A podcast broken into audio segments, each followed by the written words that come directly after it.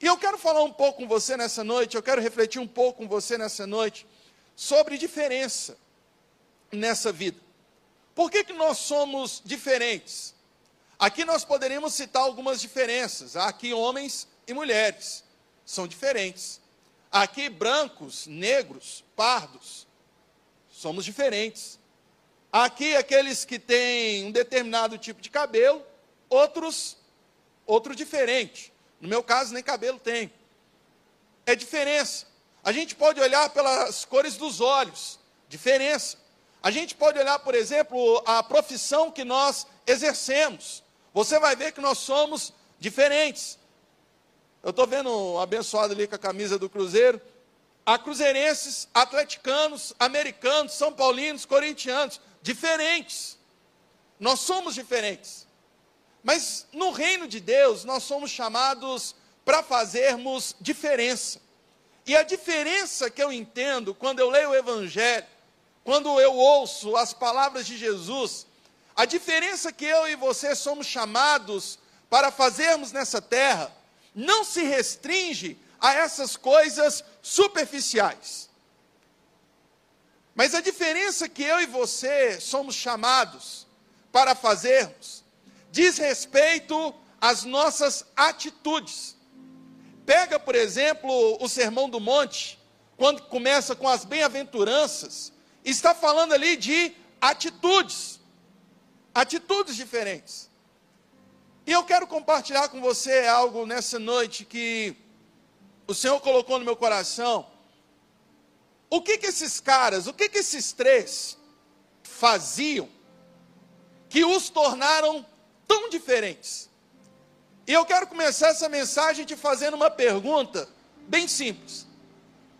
O que é que você faz que te torna diferente? O que você faz que te torna diferente? Independentemente dessas diferenças que eu acabei de falar aqui, que são superficiais. Que diferença você faz por onde você passa?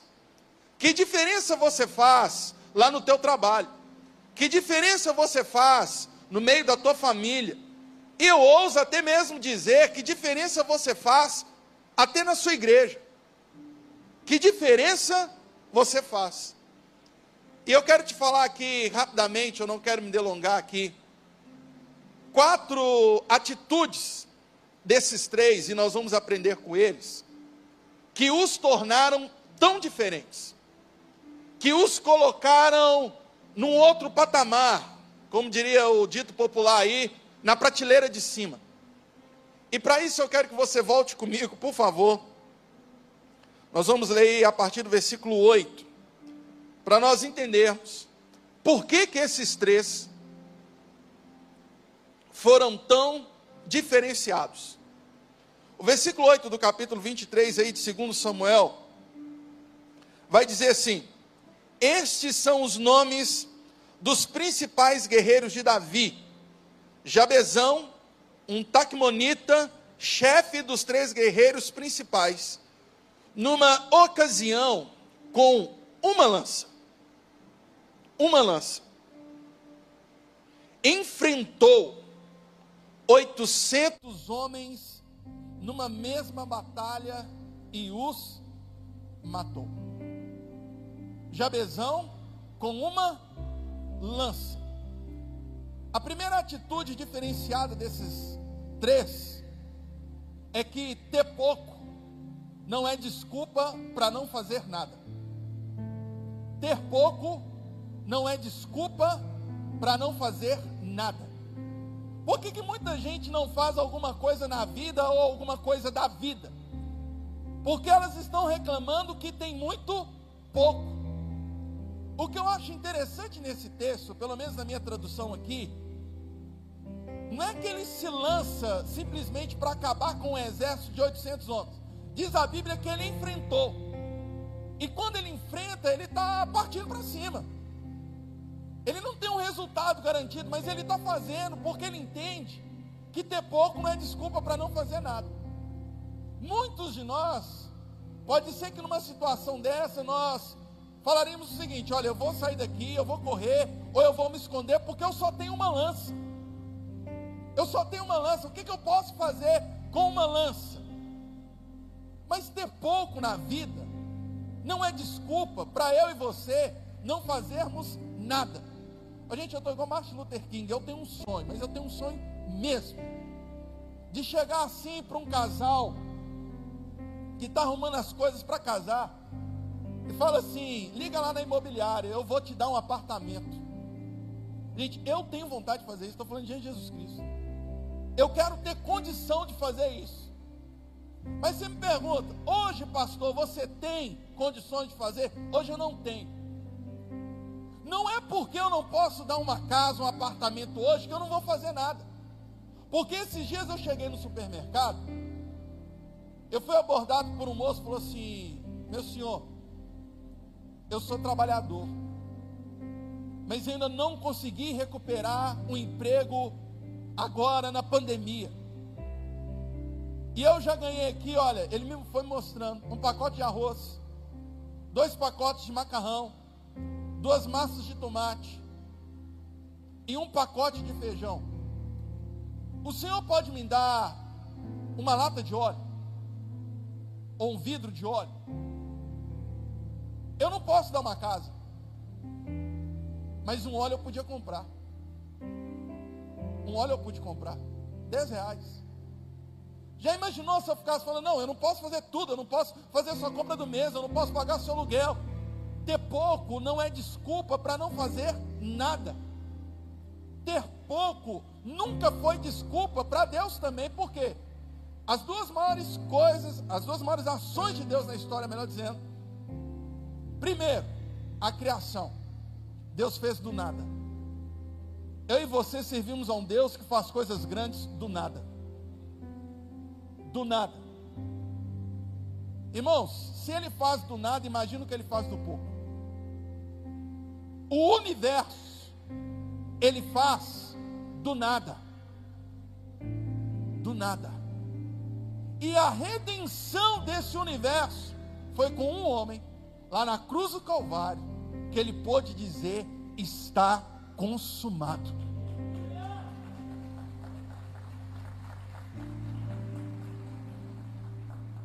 Sabe, ter pouco não é desculpa. Porque tem muita gente que não é generosa. E quando eu falo generosa, eu estou falando na vida, na igreja, no ministério, no reino. Por quê? Porque alega que tem pouco. Eu já fui na casa de gente muito humilde, mas muito humilde mesmo, que tinha mexido. Mexido. Eu não sei como. A dona lá misturou o negócio e o mexido multiplicou e alimentou todo mundo. E olha que crente come muito. Mexido, gente. Agora também já fui em casa de gente granfina. Que para tomar uma água foi com jejum e oração. Tem muita gente que com dois reais é capaz de dar uma bala, um salgado para alguém, mas tem gente às vezes com mil reais não sabe fazer nada. A gente está precisando de gente nesse mundo.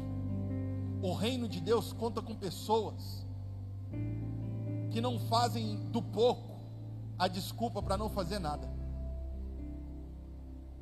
Deus, sempre, quando vai fazer algo grandioso na nossa vida, Deus nos dá pouco. E sabe por que, que Ele nos dá pouco? Para aprendermos a depender dEle e não das nossas quantidades.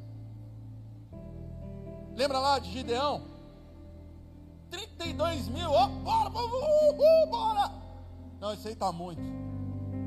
Mas só com 300. Deixa eu te falar algo nessa noite. Talvez você tenha pouco. Comece enfrentando com pouco. Porque ter pouco não é desculpa para não fazer nada. Pastor, tem pouco tempo. Então ora dois minutos. Não é desculpa para não orar nada. Pastor, tem pouco tempo ler a Bíblia cinco minutos, que não é desculpa para não ler. A segunda lição que a gente pode aprender com esses homens está aí no versículo 9 e 10, se você puder ler comigo. Diz assim: Depois dele, Eleazar, filho do Aoíta, Dodô, ele era um dos três principais guerreiros e esteve com Davi quando os filisteus se reuniram em paz da mim para a batalha. Os israelitas recuaram, mas ele manteve a sua posição e feriu os filisteus até a sua mão ficar dormente e grudar na espada. O Senhor concedeu uma grande vitória a Israel naquele dia. E o exército voltou para onde Eleazar estava, mas somente para saquear os mortos. A segunda atitude que eu aprendo com esses caras é que eles são movidos por propósitos e não por companhias. Propósitos e não companhias. Irmãos, uma das maiores ilusões que a gente pode ter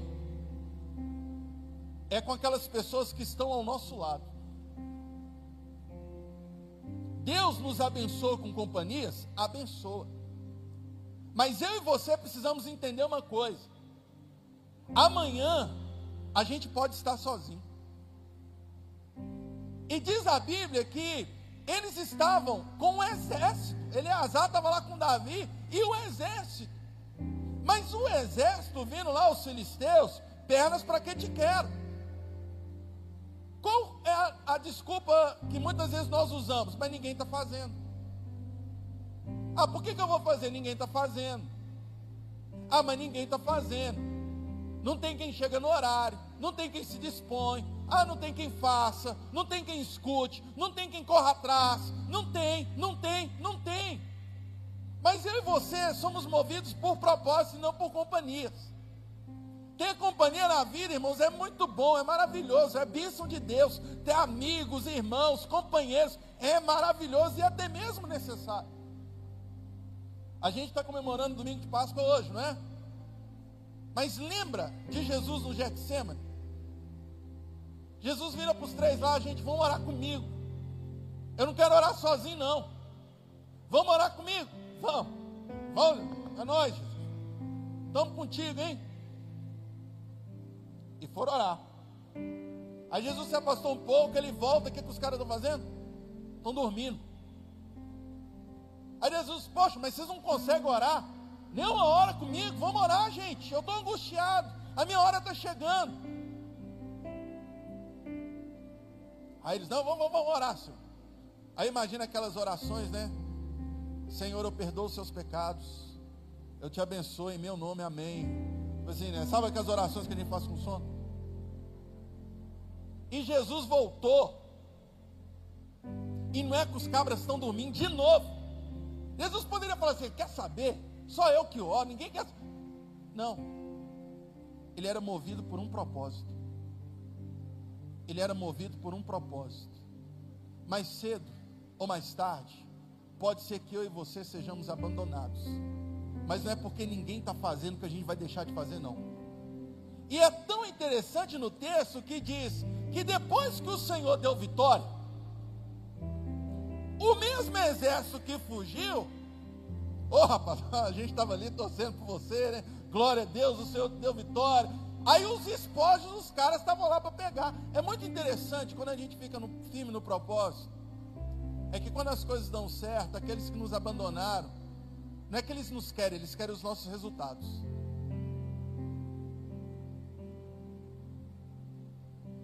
Mas não é porque ninguém está fazendo que eu vou deixar de fazer. Talvez você está hoje numa situação familiar que você fala assim, pastor, mas ninguém lá em casa quer ir na igreja. Vai você. Vem você. Pastor, mas ninguém quer arrumar casa. Arruma você. Ah, pastor, mas ninguém. Eu acho essa palavra muito forte. Ninguém. Só vai ser ninguém, irmãos, enquanto eu e você não nos dispusermos. Porque no dia que eu, pelo menos, fizer, já não vai ser ninguém. No dia que você se dispuser, já não vai ser ninguém. Vai ter alguém ali e quem nos dá a vitória nos propósitos não são as companhias, é Deus. É Deus. Não é porque ninguém está fazendo que eu não vou fazer. A terceira, lê comigo aí, por favor, os versículos 11 e 12. Diz assim: Depois dele, Samar, filho de Agé, de Ará, Os filisteus reuniram-se em Lei, onde havia uma plantação de lentilha. O exército de Israel fugiu dos filisteus. Mas Samar tomou posição no meio da plantação, defendeu-a, derrotou os filisteus. O Senhor concedeu-lhe uma grande vitória. A terceira coisa que eu aprendo com esses homens, esses três, os diferenciados, é que o nosso comportamento não reflete o valor das coisas, mas reflete o nosso valor. Repito, o nosso comportamento não reflete o valor das coisas, mas reflete o nosso valor. E aqui eu explico. A gente está na Páscoa, não está? O que, que a gente relembra? A morte do Senhor Jesus e a sua ressurreição. Você acha mesmo que o sacrifício de Cristo expressa o quanto a gente vale? Não.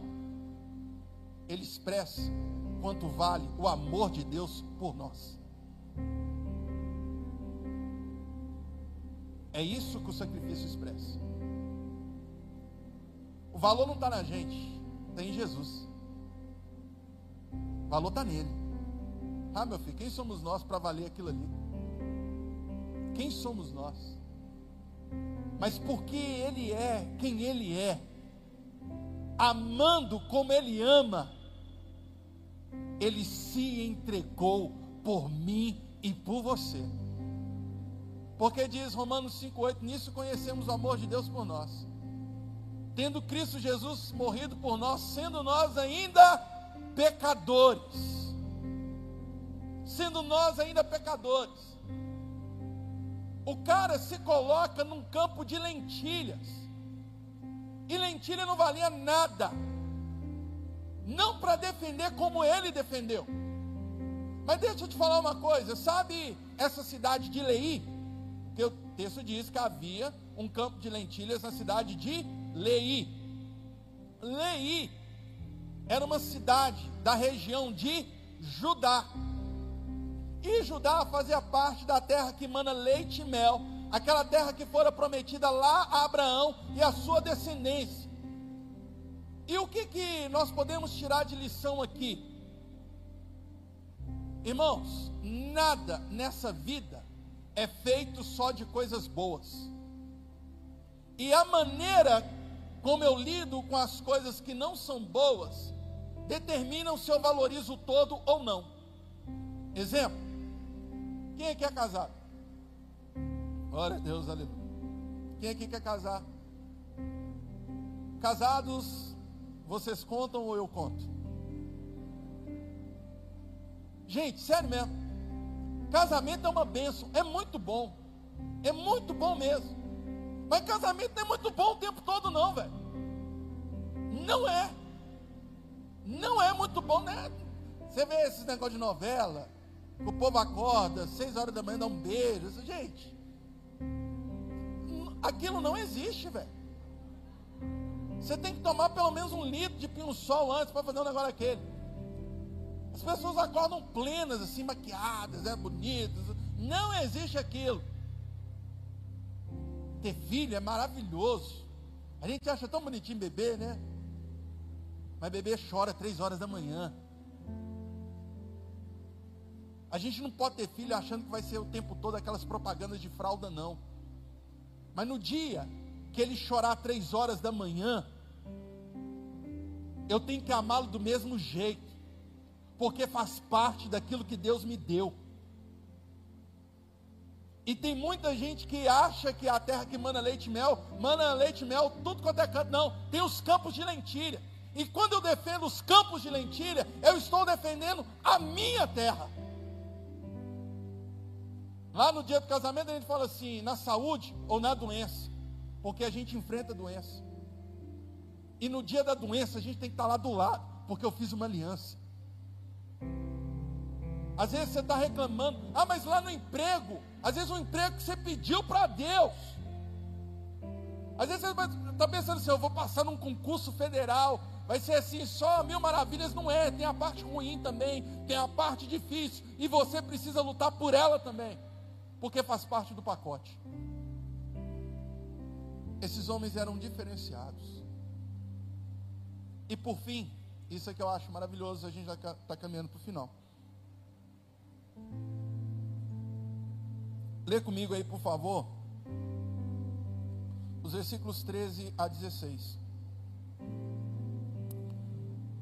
Durante a colheita, três chefes de batalhão, os três chefes de batalhão dos 30 foram encontrar Davi na caverna de Adulão. Enquanto um grupo de filisteus acampava no vale de Refaim. Estando Davi nessa fortaleza e o destacamento filisteu em Belém, Davi expressou este forte desejo: quem me dera me trouxesse água da cisterna da porta de Belém. Então aqueles três atravessaram o acampamento filisteu, tiraram a água da cisterna e a trouxeram a Davi. Mas ele se recusou a beber. Em vez disso, derramou-a como oferta ao Senhor e disse: O Senhor me livre de beber dessa água, seria como beber o sangue dos que arriscaram a vida para trazê-la. E Davi não bebeu daquela água. A quarta lição que eu aprendo com esses homens aqui é que eles sabiam o que era honra. Eu, no dicionário Gustavo Viana, eu defino honra como é aquele favor sem medo, sem obrigação e sem interesse. É o favor sem medo, sem obrigação e sem interesse. Isso para mim é honra. E quando a gente fala de honra, parece que a gente fala só do liderado para liderança. Eu acredito nesse tipo de honra.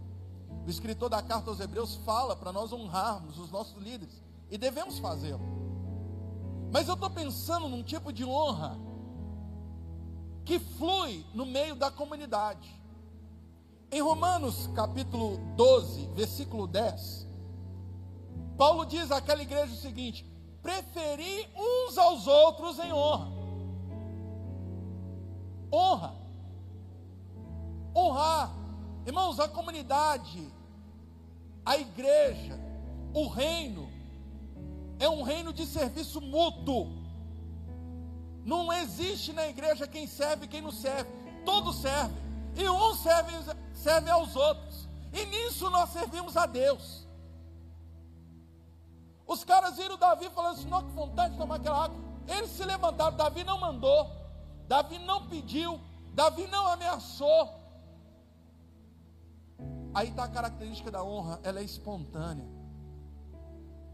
Eu quero o bem, o favor do outro sem medo, sem obrigação e sem interesse. Eles não voltaram de lá, ó Davi, nós buscamos essa água, hein? Nós buscamos essa água, 15% de aumento para o salário, não. Irmãos, no dia que a honra fluir no meio da comunidade, é porque caiu a vaidade. É porque a gente não está disputando mais quem é o mais importante, quem prega mais, quem toca mais. A gente honra uns aos outros. Você pode ver que os caras não ficam, ó, quem de nós três é o maior, hein? Ó, quem será, hein? Ó, vamos ver quem está mais no conselho Davi. Vamos ver quem tem mais seguidores no Instagram. Vamos ver? Não, não. Eles honram. Eles honram. Eles sabiam o que era honra. E Jesus nos ensinou que há grandeza em honrarmos uns aos outros. Esses homens não eram diferentes pela cor da pele, pela região que nasceram, pelos recursos que possuíam. Eles eram diferentes, mais elevados por conta das suas atitudes, que foram diferentes dos demais. E é tão bonito que é muito fácil a gente escolher entre uma coisa ruim e uma coisa boa, né? Agora, entre uma coisa boa e excelente já é mais difícil.